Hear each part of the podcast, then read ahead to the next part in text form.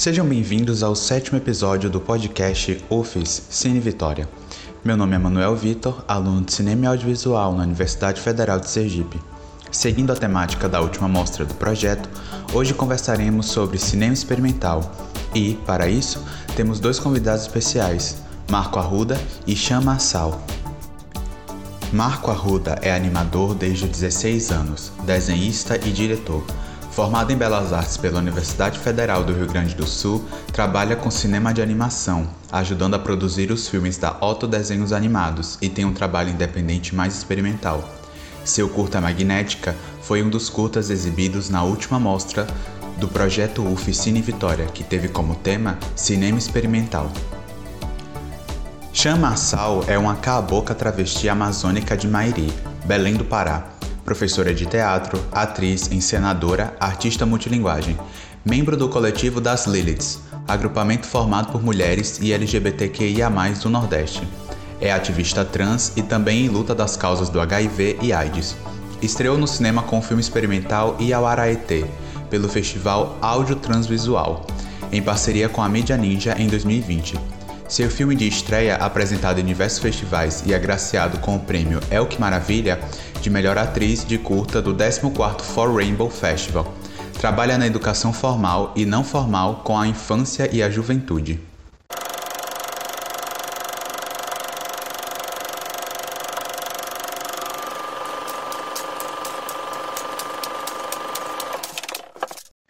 Primeiramente, eu gostaria de agradecer ao Marco e à Chan por aceitarem o convite para participar do nosso podcast. É uma honra recebê-los aqui. A linguagem do cinema cria muitas vezes uma relação intuitiva com o espectador, mas quando partimos para os chamados filmes experimentais, essa relação parece ser abalada. Na opinião de vocês, ao que se deve essa mudança na relação? Prazer aí para todo mundo. É legal participar da, desse, desse projeto acadêmico, né, da, da Federal do Sergipe, né. Um olá para todo mundo. Eu acho que tem uma, a gente, eu não sou formado em cinema, né, então não é a minha, exatamente, eu não, eu não conheço, né, a teoria do cinema estuda né, na, nas universidades e no, no meio acadêmico, uma, é, a minha experiência é, pela, é como cinéfilo, né, como que eu absorvi vendo cinema e o que eu aprendi também no trabalhando com filmes de animação, que é, é cinema, mas é um pouco diferente, né? Tem outro tipo de linguagem, mas eu acho que todo mundo cresceu, né, assistindo audiovisual, né, não só cinema, né, todo tipo de mídia, né, que tem imagem som. E, e o cinema ele criou esses padrões, né, de gênero também, não só de gênero, mas de formas de a linguagem de contar histórias ou de narrar, né, situações, ela tem um padrão, né? O cinema tem um padrão que se repete, né? E o cinema experimental ele, ele se propõe normalmente a, a ignorar isso, né? Ou mudar, transformar eu acho que é e esse estranhamento ele é muito maluco assim, porque às vezes ele pode funcionar muito bem para algumas pessoas e para outras ele não a pessoa não consegue se conectar assim ter, mas eu, eu acredito que quem está acostumado e quem gosta dessa falta de, de referência né quando ela se depara com uma coisa com uma linguagem nova assim não digo nova mas que foge desse padrão tem pessoas que se adaptam a já sabem que tem que estar com a mente aberta, né? Vai vir uma coisa nova, vou ter que estar aberto a um outro tipo de comunicação, assim. Então, e tem pessoas que não estão, né? Então é difícil, assim. Às vezes um, um filme experimental pode funcionar muito bem para algumas pessoas, para outras não funcionar absolutamente nada, né? Eu acho que é legal esse ver essa reação, né? E depende de cada pessoa. Tem gente que gosta de, de fazer um filme, um cinema mais convencional, sente prazer nisso, né?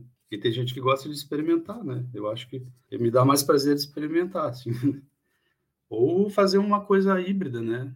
Também uma coisa que, que conte uma história com uma certa com uma certa linearidade, assim, mas não não usa de clichês e tenta brincar com coisas novas, né? Enfim.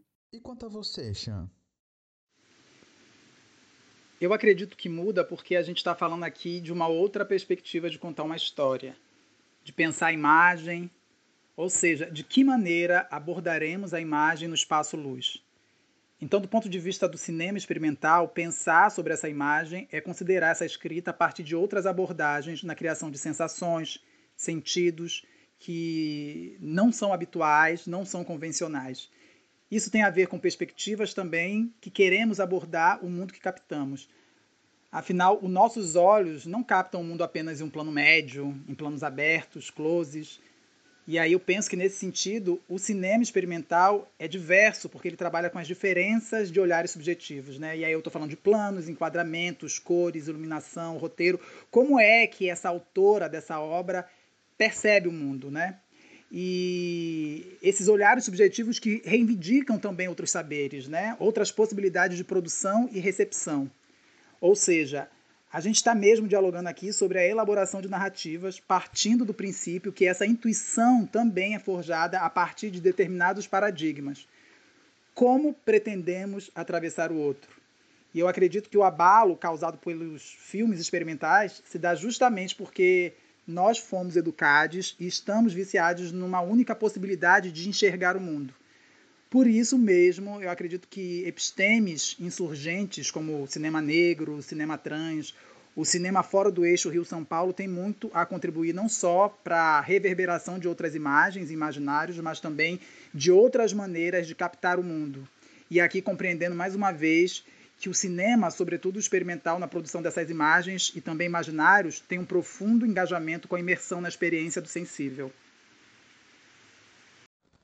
O cinema experimental tem ou já teve muitas nomenclaturas: cinema de vanguarda, cinema marginal, de artista, independente, entre outros. Para falar de um cinema que explora as possibilidades da linguagem. Vocês veem esses aspectos nos filmes de vocês? gosto muito dessa nomenclatura, né? Eu acredito que ela localiza bem uma maneira específica, contracultural de produzir, que reivindica um paradigma, mais uma vez aqui, elitista e oficial sobre narrar a história do mundo, né? Eu gosto muito de todos esses termos que vocês falaram e percebo ele bem presente nos meus trabalhos artísticos, no teatro, na ilustração, na dança e inclusive na produção do conhecimento na educação formal. De que maneira eu posso tornar visível o mundo a partir do exercício e do experimento de outras imaginações e técnicas possíveis. E que nesse caso do cinema, a atenção e as potencialidades do trabalho que eu tenho gostado muito de fazer, que é de montagem e edição, é... tem sido muito interessante porque para mim tem me apontado um, um processo lúdico e artesanal, né? Que me lembra muito os jogos infantis de quebra-cabeça, de encaixe, desencaixe, de se aproximar, distanciar e, sobretudo, da contemplação sobre essas imagens, né? Pensando no meu caso aqui, muito no que eu quero que seja contemplado, né? E aí é, pensar que essa contemplação também, tanto de quem está produzindo, mas de quem vai receber, exige um esforço intelectual e criativo sobre o que está sendo visibilizado, né? Eu tenho compreendido muito que essa narrativa das imagens no cinema, inclusive, antecede o roteiro. E essa possibilidade criativa da montagem e edição me aponta a caminhos possíveis do que fazer com o tempo da imagem em movimento. Eu acredito que, sem dúvida, simbiotizar e reinventar formas é, é um dos caminhos mais interessantes no cinema experimental. Eu tenho um trabalho assim relativamente curto, né, de cinema próprio, né? Fiz quatro curtas pequenos, né? Mas eu acho que sim, eu acho que esse é um dos motes principais, né? No meu caso, especificamente, eu trabalho muito com a questão estética, né? a estética tem uma ligação direta com a linguagem, com a forma, né? Não, até agora não trabalho com roteiro, não trabalhei com roteiro, só com esse. Eu estou tentando desenvolver um projeto novo que eu fiz um roteiro, mas de uma forma um pouco diferente, assim. Eu acho que sim, acho que essa busca por um, por uma coisa, no, no meu caso especificamente, acho que é a talvez se comunicar de formas uh, não convencionais, né? Não com literalmente com o texto ou com a informação direta, assim, mas deixar que algumas coisas venham, sabe, e entrem no filme sem que aquilo tenha um, um propósito específico, sabe? Digamos que tentar puxar aquela intenção do subconsciente, não sei se seria isso, né? Eu acho misterioso também, sabe? Porque a gente está colocando coisas ali que a gente mesmo não sabe. E é legal esse mistério, né? Assim, nem tudo estar tão programado e, e assim definido inicialmente, né?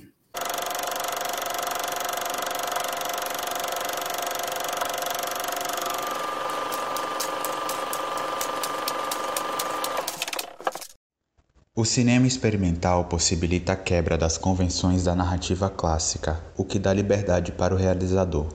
Como é trabalhar com essa liberdade narrativa? Quais os benefícios? Existe algum perigo que essa liberdade pode trazer? Para mim, a liberdade é fundamental em qualquer produção artística ainda que o trabalho de criação demande uma realidade mais objetiva e prática, né? E quando eu digo de liberdade, eu acredito que minimamente o tempo e a minha autonomia devem ser asseguradas em um ambiente de colaboração e também de partilha sensível, né? E a gente não está falando aqui apenas de cinema experimental, mas também é, do meu trabalho e do meu engajamento enquanto pessoa no mundo, né? E se organizar a partir de outras lógicas de produção é também se engajar em não replicar estruturas de exploração e consumo que nos adoecem, né? Então, é estrutural também produzir cinema experimental no sentido em que criamos trajetos não só de captar o mundo e produzir sentidos diante das dificuldades, mas também de articular de maneira mais sensível a equipe, né? Trabalhar dentro de, dos prazos, eu acredito que é essencial, porque é uma responsabilidade do comprometimento. Mas, sem dúvidas, para mim tem sido um desafio ajustar esse tempo de contemplação criativa e as demandas de um projeto. Né? Na experiência que eu tive com Iauaraitê, eu tive em todas as funções técnicas. E o perigo estava justamente ter o tempo na minha responsabilidade para eu fazer de forma que eu queria, né? E o perigo aí nessa experiência era o projeto delongar, perder força, se transformar em uma outra coisa e aí a criação ir se desdobrando e tu perderes o foco, né? No meu caso, eu tenho feito exercícios constantes de autoimpulsionamentos para que eu não me permita ser sabotada pelo próprio tempo que eu tenho estipulado né, para que eu não me faça perder aquele entusiasmo de fechar um ciclo, né? É, em trabalhos subvencionados, contratados, é, a gente tem que ser mais dinâmica, sem perder a ternura. E o que você tem a dizer sobre isso, Marco? Eu acho que quem tem a, essa curiosidade, né, quem, quem tem em si né, essa curiosidade, sente um prazer muito grande, assim, quando Claro que isso envolve também um, um tempo de imersão né, no trabalho, assim, tem que existir uma entrega e leva tempo, né? Às vezes não é, sabe, em uma hora que tu vai que tu vai entrar assim de cabeça, né? Envolve alguns dias de obsessão, sabe? E, e quando bate, assim, é muito legal, né? Então, eu acho que o perigo, né, é ser tudo muito arriscado, né? Porque a gente não sabe como é que aquilo vai chegar nas outras pessoas, né?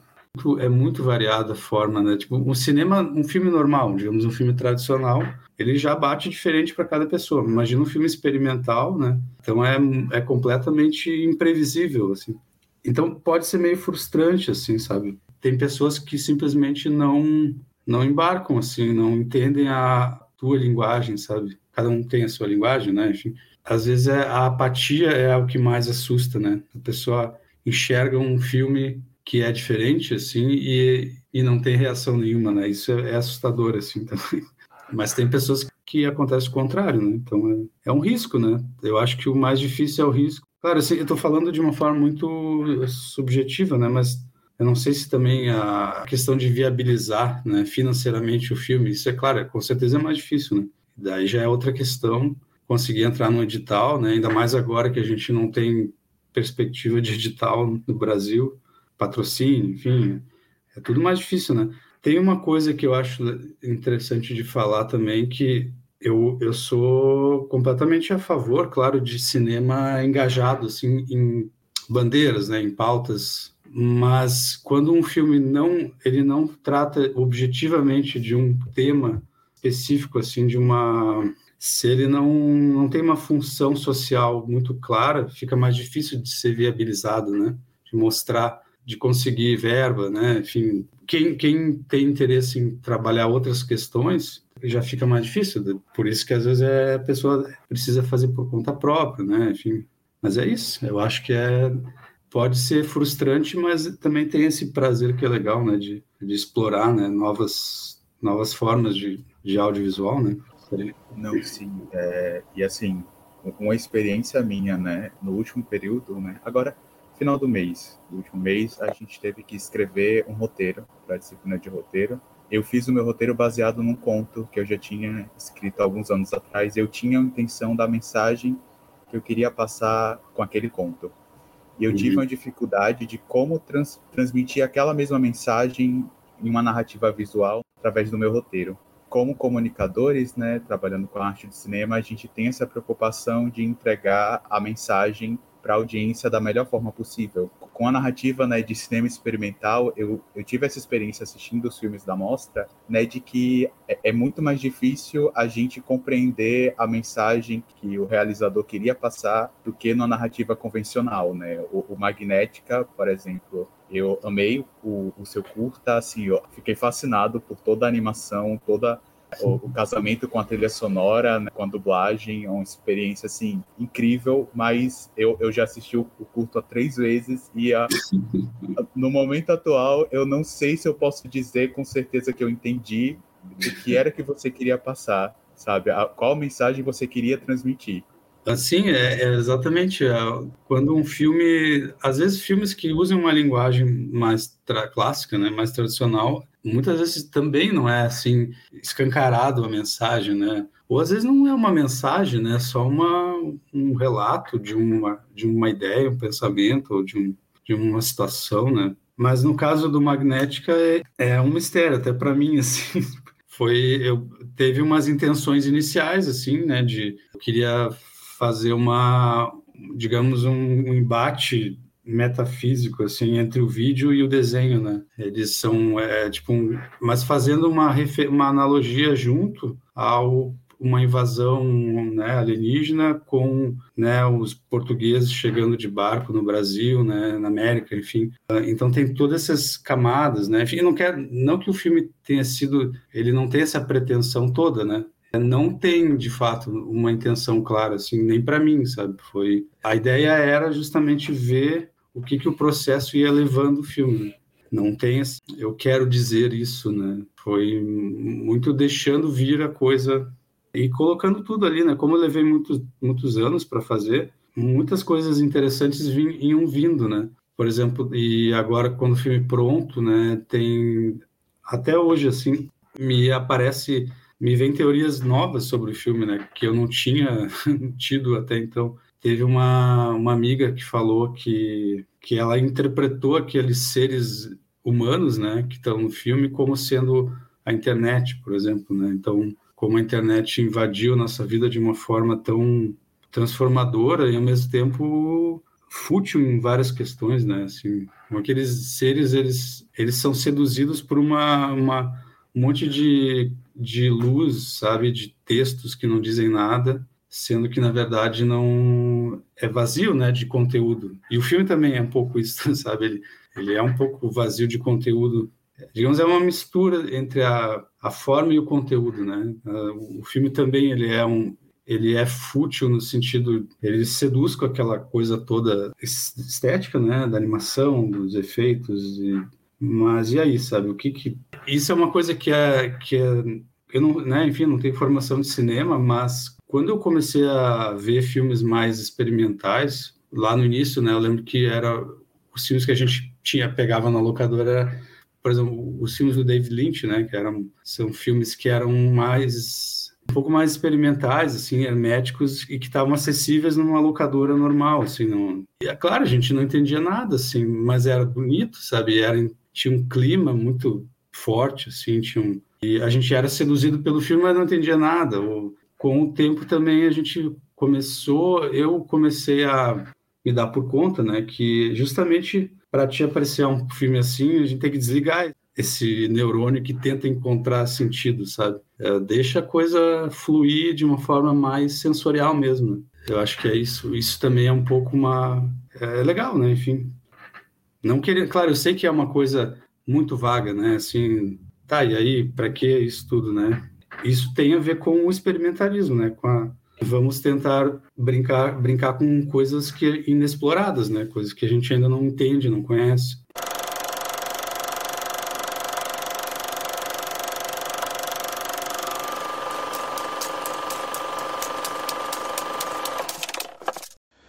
Marco, é notório o descaso que o âmbito artístico e cultural vem enfrentando no Brasil, seja por questões de dificuldade de produção ou distribuição, que é um dos maiores problemas enfrentados pelo audiovisual brasileiro.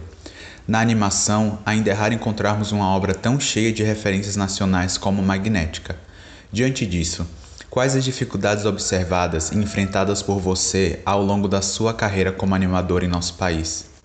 A minha formação é ela partiu da vontade de desenhar, né, de fazer, criar movimento e montar cenas, eh, botar som, música, é do fazer mesmo prático, né. Eu não, não tinha contato nenhum com produção. Eu comecei a ter alguma coisinha mais de alguns anos para cá, por causa da, do trabalho lá na Otto, né? E eu sei que é muito difícil, ter, é uma coisa independente do que está acontecendo agora, né, com a cultura no Brasil, sempre foi difícil, né? É uma coisa que e para animação é pior ainda, porque ainda ainda existe muito essa concepção de que a animação é só para criança, né? Ou sabe, tem tem gente que não gosta de ver desenho animado, sabe, que não acha que aquilo é uma coisa isso é uma bobagem, como é um desenho não vale nada, sabe?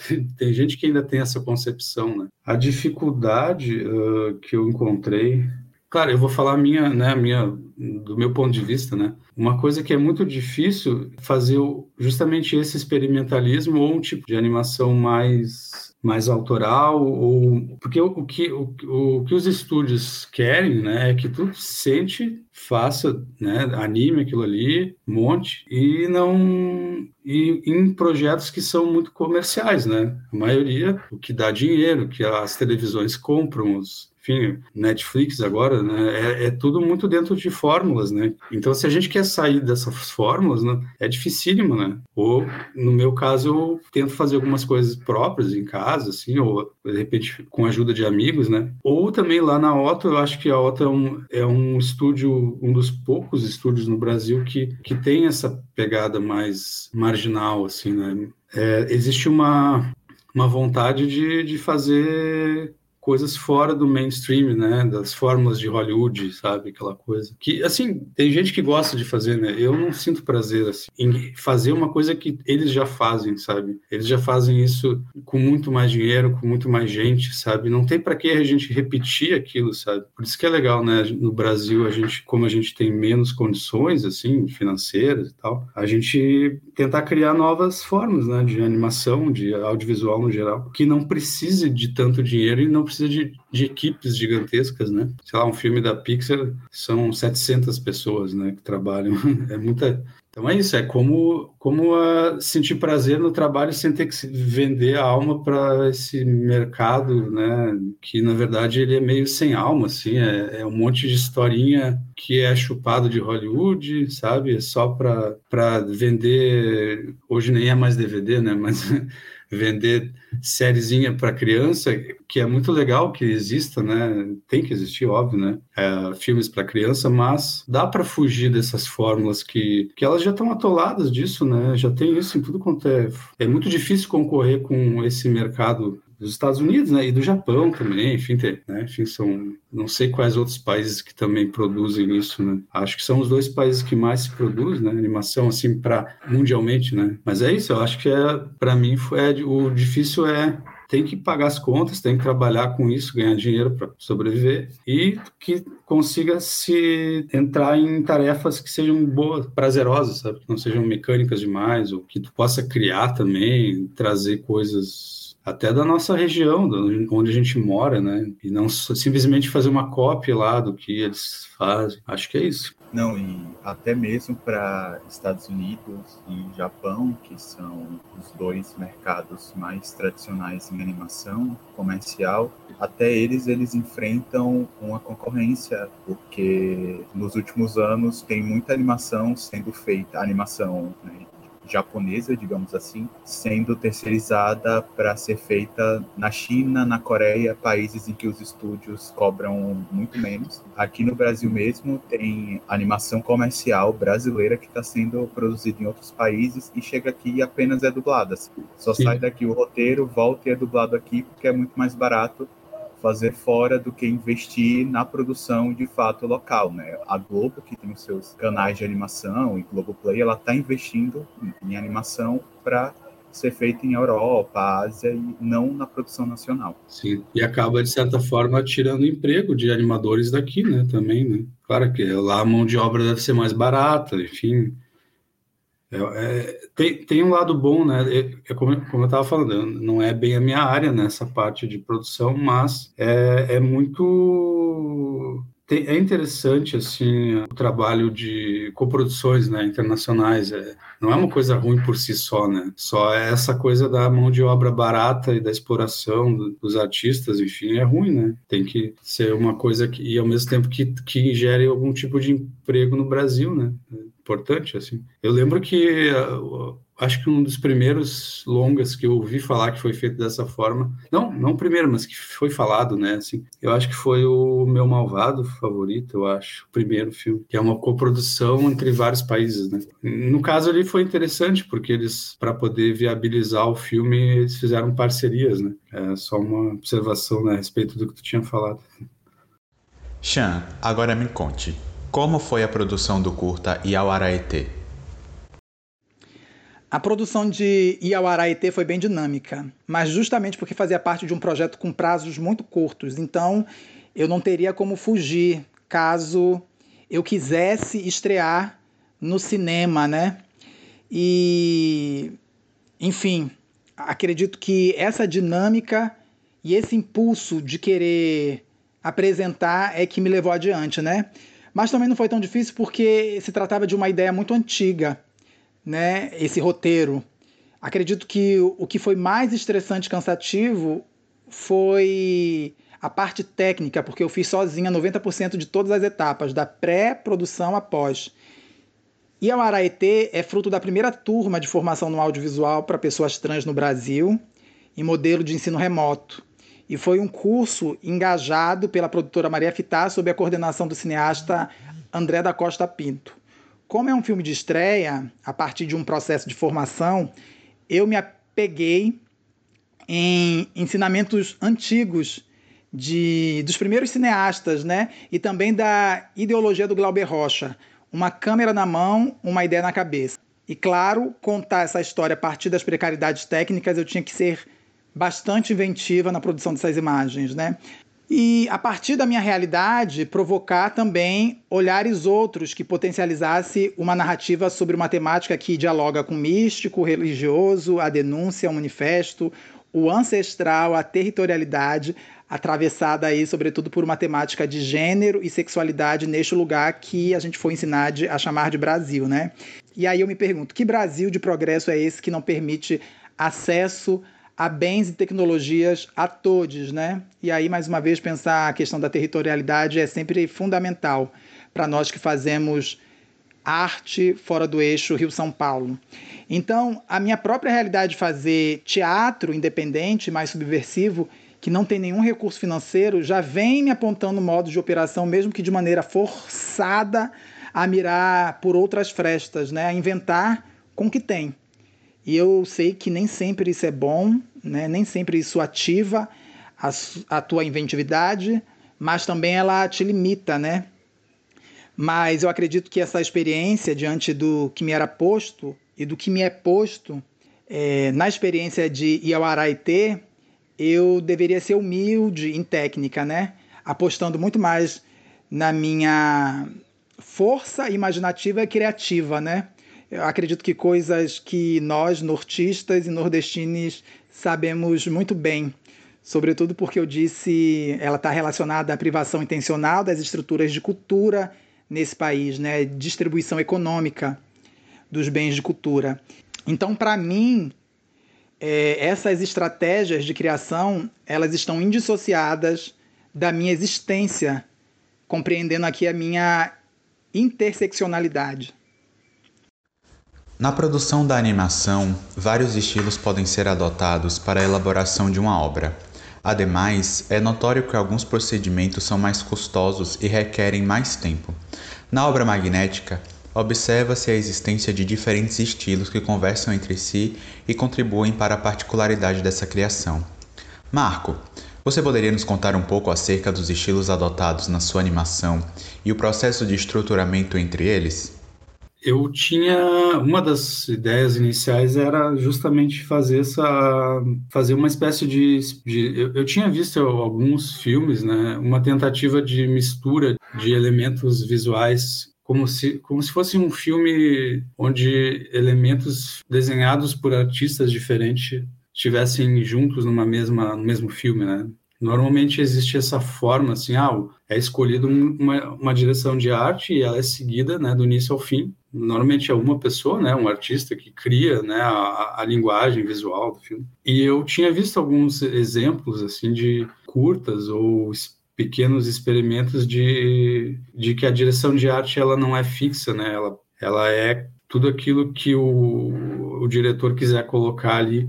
Então eu queria muito ver personagens desenhados de formas completamente diferentes interagindo, sabe? Às vezes assim com linha de contorno ou um personagem só com que é só uma sombra, né, assim, só um, um achurado ou, ou um personagem mais realista, outro mais cartu, cartunesco e claro daí o, o extremo disso seria ser humano, né, filmado interagindo com esses personagens. Claro, isso daí é, não, é muito antigo, inclusive, né? Vários filmes já fizeram animação com live action, filmes, né? Roger Rabbit, enfim, tinha uma série que acho que é anterior a, ao, ao, estúdio da Disney, acho que era que era Alice, que era uma menina que interagia com desenhos, né? E ela era filmada assim.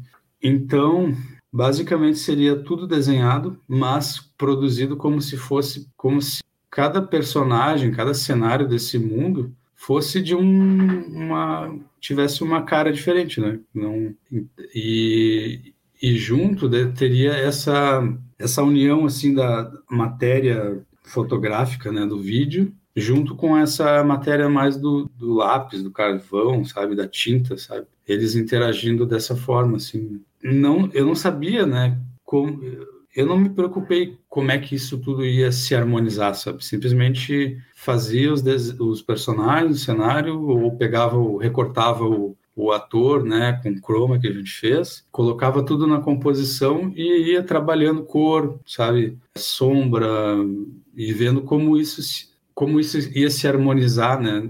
Por exemplo, não, não pode ficar o filme, não, a imagem, né, ou digamos o quadramento, ele não pode ficar um caos completo, sabe? Porque senão o nosso olho fica completamente perdido, né? Tu tem que tem que focar em, digamos, tem centenas de personagens coloridos no ambiente, mas um deles é o que tá, tem que chamar atenção. Então, esse personagem ele tinha que que se destacar visualmente dos outros, né? Então tem que trabalhar com essas questões de como é o trabalho da composição, né? Que é o trabalho que eu faço na Otto, que às vezes as pessoas nem sabem que existe né, em animação, né? A gente, ah, a pessoa que desenha, que anima, a pessoa que faz o cenário. Só que para juntar isso tudo, às vezes tem muito trabalho, né? Tem muito trabalho de de harmonizar tudo, tem um movimento de câmera, tem efeitos, né? É, um, é além de ser prazeroso, né? Eu acho muito é como se fosse um filme feito por várias mãos, né? Vários desenhistas com sem nenhum tipo de impedimentos. Eu não usei, por exemplo, stop motion, né? Que é um, uma técnica muito é, clássica em animação, é uma das principais, né? Mas também por, sei lá, poderia ter colocado, caberia dentro desse universo, né? De, de mistura de tudo quanto é estilo, assim. E assim, Chan, como foi estrear no cinema ainda no contexto pandêmico e com um trabalho que conseguiu tanto reconhecimento? Para mim foi uma experiência muito significativa. Se por um lado nós tínhamos a realidade catastrófica de um contexto provocado pela pandemia, de muitas vidas ceifadas, de uma relação humana distanciada e mediada pelas tecnologias, que tem suas falhas, né, de um diálogo entre a produção capitalista mais exacerbada aí e também o cuidado que a gente precisa ter da saúde mental, que são também influenciadas pela, pela nova dinâmica de conteúdos da rede. Afinal de contas, né, o mundo pandêmico tem forjado muito essa ascensão da virtualidade, né?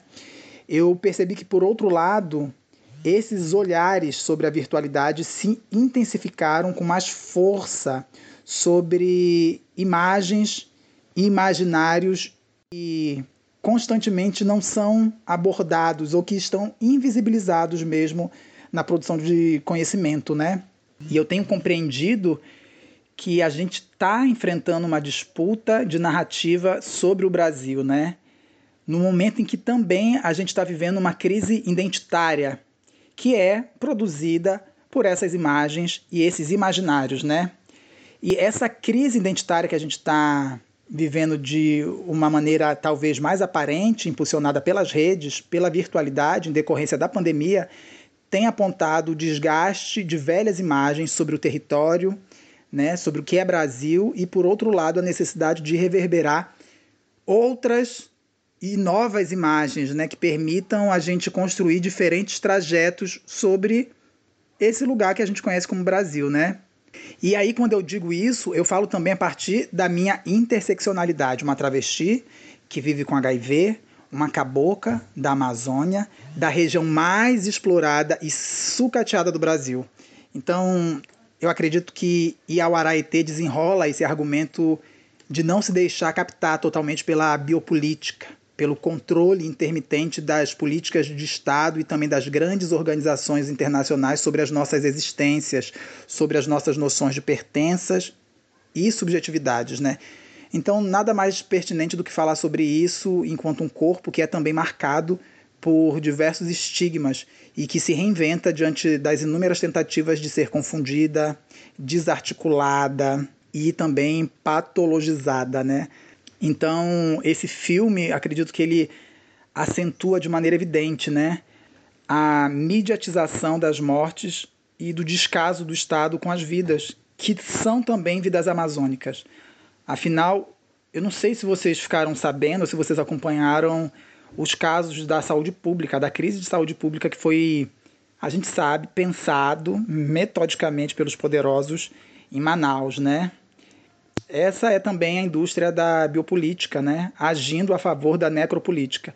Então, nesse sentido, produzir um curta como Iauaraitê era também um grito de independência e um grito geopolítico.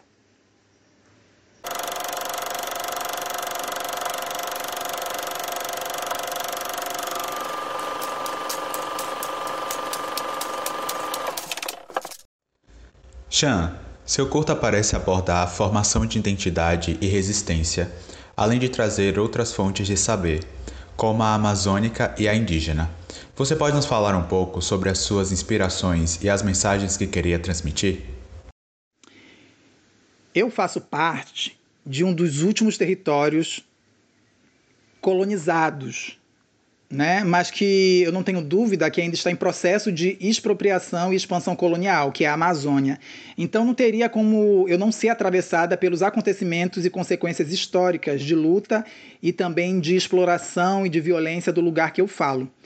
Uma ancestralidade indígena que foi sucumbida ao esquecimento, ao apagamento de maneira estratégica, a problemática oriunda da mestiçagem, da miscigenação que nós, não nos aprofundamos para discutir e que, inevitavelmente, é uma realidade brasileira, uma realidade que é também um problema colonial, complexo, porque à medida que forjou uma ascensão da branquitude no país, foi delineada pela própria branquitude para determinar também o processo de racialização, forjando a imagem da raça pura e da raça degenerada de negros e mestiços.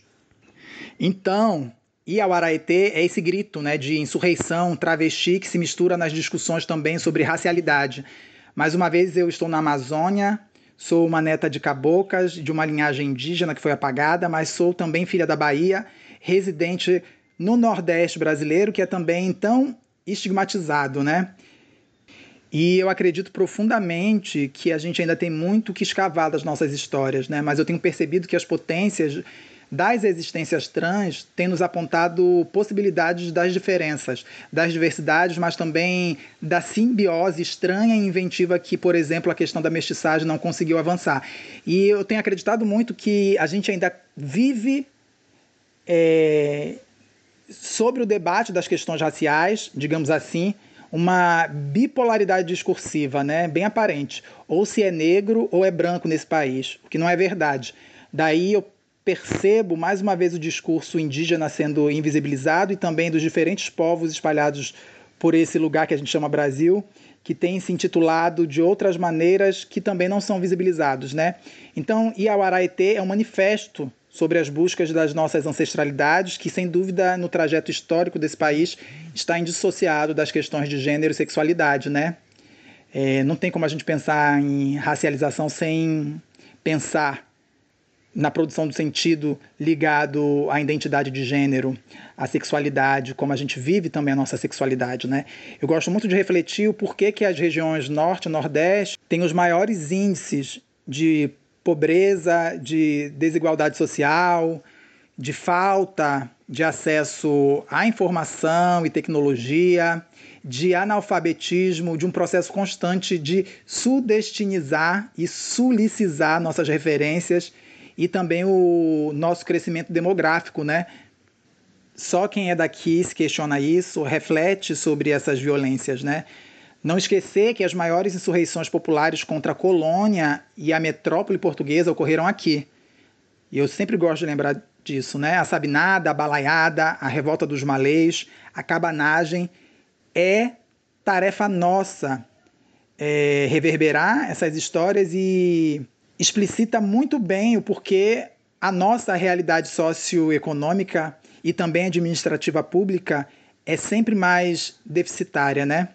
é um projeto de epistemicídio, de fazer com que percamos mais uma vez nossas referências e noções de pertencimento. E eu tenho defendido muito uma identidade cabocla que é própria da Amazônia e ocorre diferente como ocorreu no restante do país, né? Porque é também uma identidade que se forma pelo modo de vida circundado pelas águas, por um modus operandi de viver na Amazônia sua construção especificamente imaginária, mas também nesse lugar da autodeterminação e o conflito oriundo das discussões sobre racialização, né? Caboca aqui é pejorativo e celebrativo. Mas a gente pode voltar nesse assunto em outra oportunidade. É, então é isso, o filme aponta essa direção.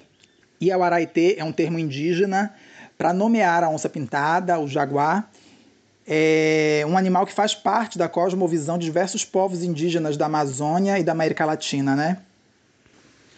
E representa muito um símbolo de resistência, resiliência e insurreição. Uma imagem de poder e também de astúcia em busca das estratégias para se manter viva.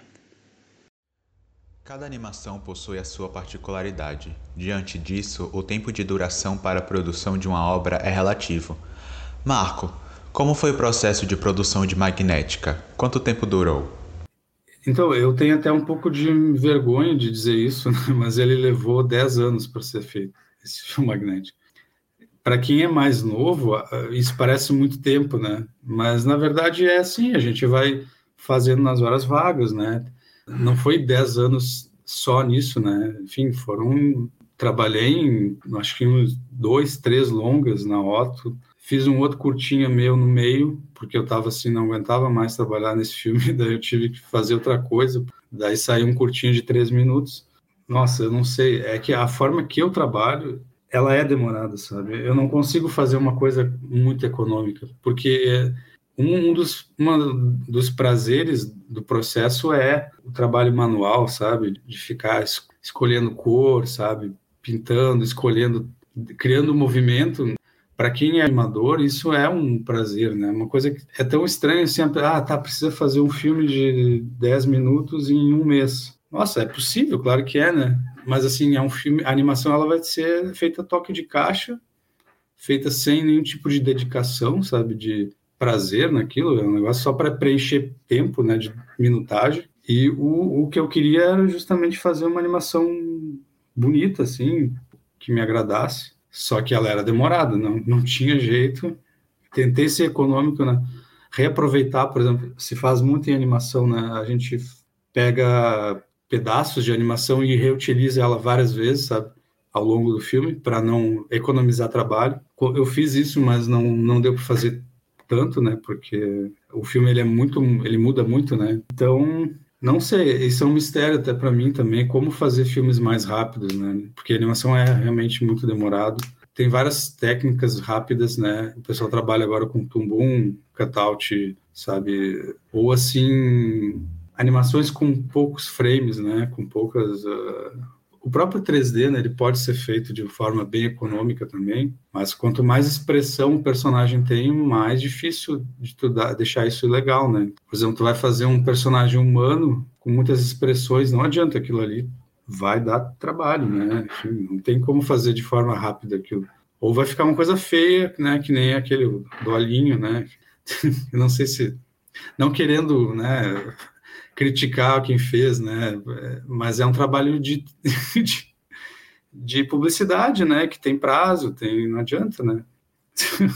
é interessante, não sei se vocês, quantas pessoas que, que ouvirem, né? Aqui estão trabalhando ou estão querendo entrar na animação, mas é bom antes de começar dar uma pensada na como é que aquilo vai ser feito ao longo do tempo, sabe? É bom pensar um planejar um pouquinho, assim. E ainda mais curta. Curta, na verdade, quanto mais curto, melhor, entre aspas, sabe? Porque é mais fácil de fazer uma coisa boa curta do que longa. E além de perder, de perder menos tempo, né? Mas é isso. É, um, é uma questão bem importante o, o tempo de trabalho em animação. É importante pensar nisso para a gente não ficar muito tempo em cima de uma coisa mal planejada, né? Sim com a informação de que você passou 10 anos produzindo magnética, é, isso muda um pouco a minha visão sobre o filme, né? Como entendê-lo, porque a beleza, assim, do, da experiência, né, dos diferentes tipos de animação é, casados, parece, me pareceu, assim, meio que uma colagem, sabe? Agora, sabendo que você demorou 10 anos produzindo ele, é muito interessante porque a pessoa que começou a fazer esse trabalho não é a mesma pessoa que finalizou esse trabalho, sabe? Então, não, não é fruto de um único artista, foram diversos artistas nesse, nesses 10 anos produzindo. O Marco mudou durante esses 10 anos e eu imagino que isso tenha influenciado bastante nesses diferentes estilos. Sim, sim, inclusive tudo aquilo que a, a, ideia inicial do filme, hoje eu já não acho mais, não me, eu gosto do resultado do filme, né? Mas eu não faria um filme desse de novo, entende? Hoje, porque eu sou outra pessoa, já o meu a minha a minha curiosidade, né, de experimentar já está em outro, já mudou, já não é mais a mesma, né? Toda aquela aquela psicodelia aquela loucura visual, aquilo para mim já foi superado, sabe? Eu, eu gosto, sim, mas tá, tudo bem. É, era uma numa época em que eu era mais uh, tinha uma, um gosto mais uh, jovem, digamos, eu não sei. Mas é isso, é tanta coisa aconteceu nesses 10 anos na, na minha vida e tinha que manter uma certa unidade também, né? Porque, né, de desenhar o mesmo personagem por 10 anos é legal também, assim, é, é um, era uma coisa que me acompanhou na vida, tipo, né, mudava de, ia morar em outro apartamento, né, conhecia pessoas novas, deixava de ver outras pessoas, muitas coisas, pessoas morreram, né, parentes morreram, enfim, um monte de coisa aconteceu, mas aquele filme ainda estava lá, sabe, era o, o meu, tinha uma meta, assim, sabe, isso era legal também, ter um, uma criação minha que ainda estava me esperando, sabe? Eu, eu não podia abandonar. Depois de produzir alguns minutos, eu pensei, tá, não, não tem mais como eu voltar atrás, sabe? Eu não vou botar fora tudo isso que eu fiz, sabe? Eu precisava continuar até o fim. Daí, só para finalizar também essa pergunta do, do tempo do filme, teve um momento que eu não, eu pensei, não vou conseguir mais fazer sozinho, né? Então daí eu eu levei o filme que eu tinha lá para Otto e o Otto e o, e o, pessoal da equipe se interessou em me ajudar a terminar. Então, por isso que ele tem também outras mãos, né, junto. Teve uma ajuda financeira para pagar música, som, dublagem, até animadores também. Então, mesmo com ajuda, levou 10 anos igual. Deixa eu ver como é, é demorado mesmo. É, não é fácil, mas é, o resultado eu posso dizer como espectador que valeu muito a pena esses 10 anos. Obrigado. Legal. Foi muito bem recompensado. Legal.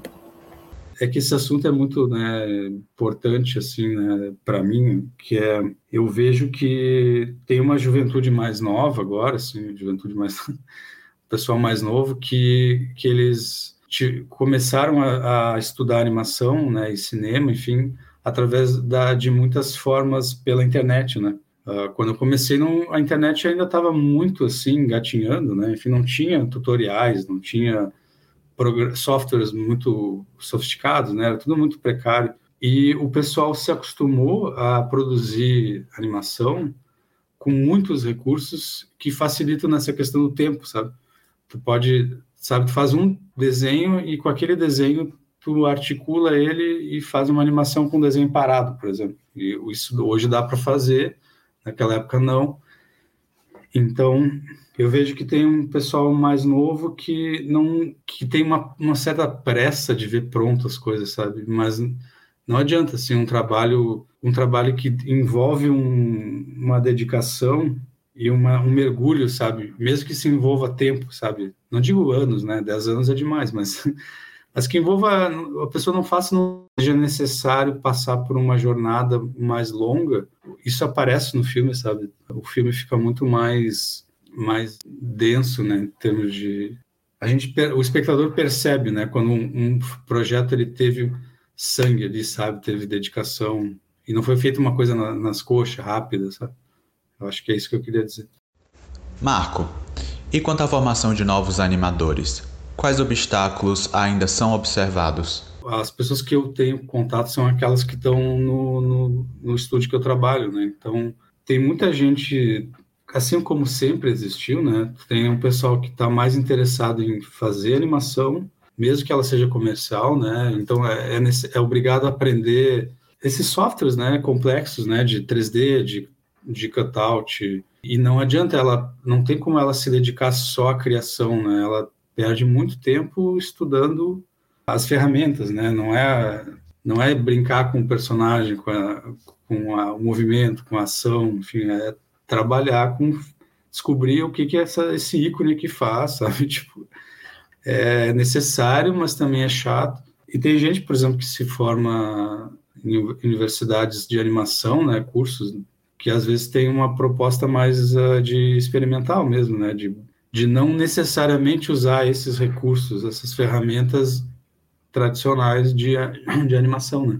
Eu não sei direito como é que está o mercado. Eu sei que tem bastante tem bastante coisa sendo produzida comercial, né? Então, assim, tem muito trabalho para animador, pelo que eu sei, tanto em séries como né, publicidade para propaganda. Mas se a pessoa não quer só trabalhar pelo dinheiro, né? Enfim, tem que meio que por conta própria, né? Procurar, talvez fazer, montar assim grupos de amigos para produzir uma coisa em parceria, né?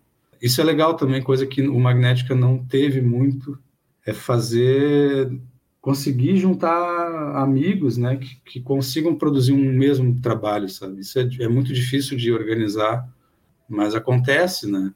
Ou às vezes tu vai encabeçar, tu pode encabeçar um projeto e pedir ajuda, sabe? Daí vai mais rápido, porque tu não precisa necessariamente da disposição do outro, né? Enfim, eu, eu falei de uma forma meio geral, assim, porque na verdade eu não. A situação do, de quem quer trabalhar com animação no sentido prático mesmo, eu não tenho, não estou muito por dentro, assim.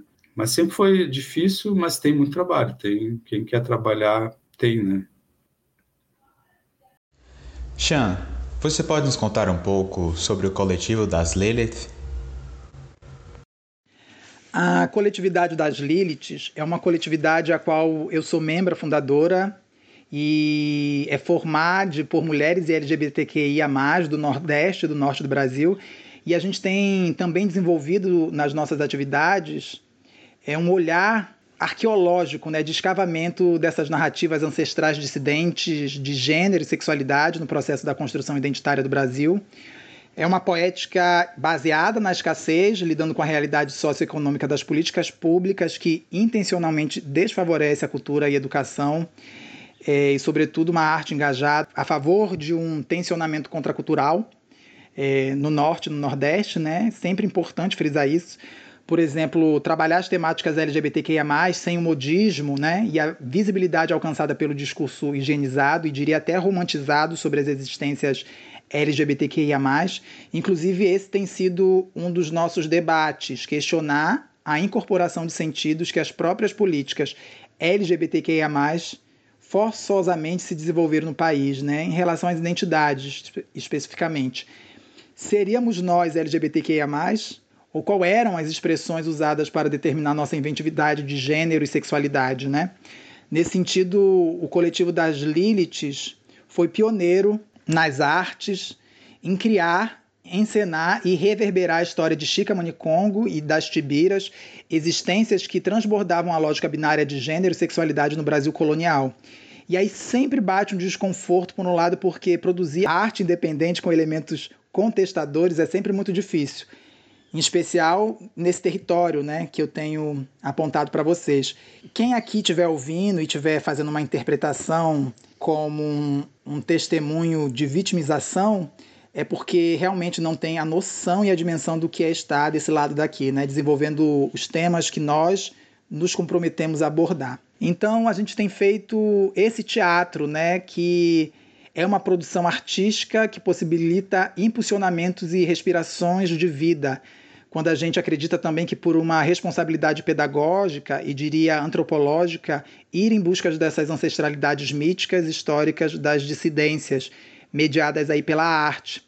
Atualmente a gente vive em uma casa colaborativa, compartilhada, e nessa experiência a gente tem compreendido como é gerenciar administrativamente e criativamente essas relações pessoais e de trabalho, né? Nós temos acreditado que essa forma né, de gerenciar a coletividade é uma relação de aquilombamento, aldeamento, e aqui nenhum problema de falar em gerenciar, porque essa gerência também é compartilhada e ela promove também o fomento né, a experiências de liderança, sem nenhum problema também aqui de pensar a liderança enquanto um trabalho também de formação, um trabalho pedagógico, né?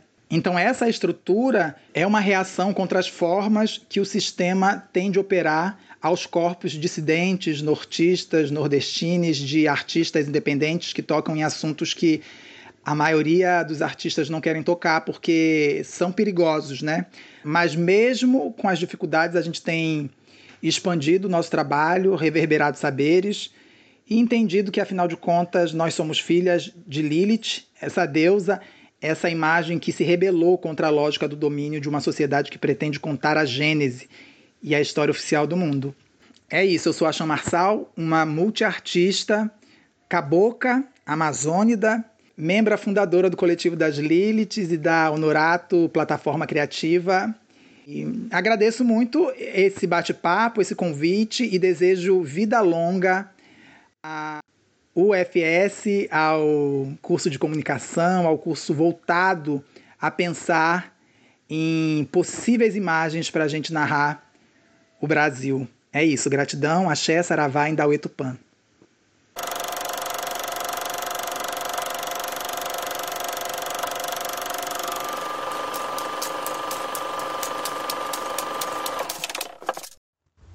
E esse foi o podcast UFES Cine Vitória.